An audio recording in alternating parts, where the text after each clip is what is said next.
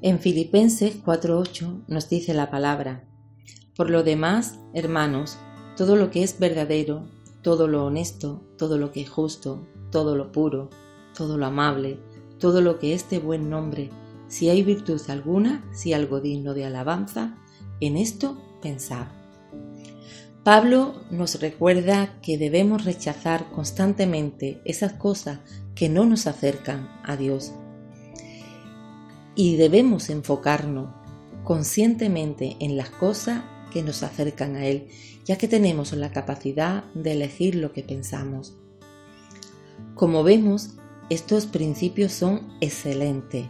y dignos de alabanza y deben ser los que dominen nuestros pensamientos y si lo hacemos, Dios promete su paz en nuestra vida. Pablo está reforzando lo que Jesús enseñó, que si Él es el Señor de nuestra vida, de nuestros corazones fluirán ríos de agua viva,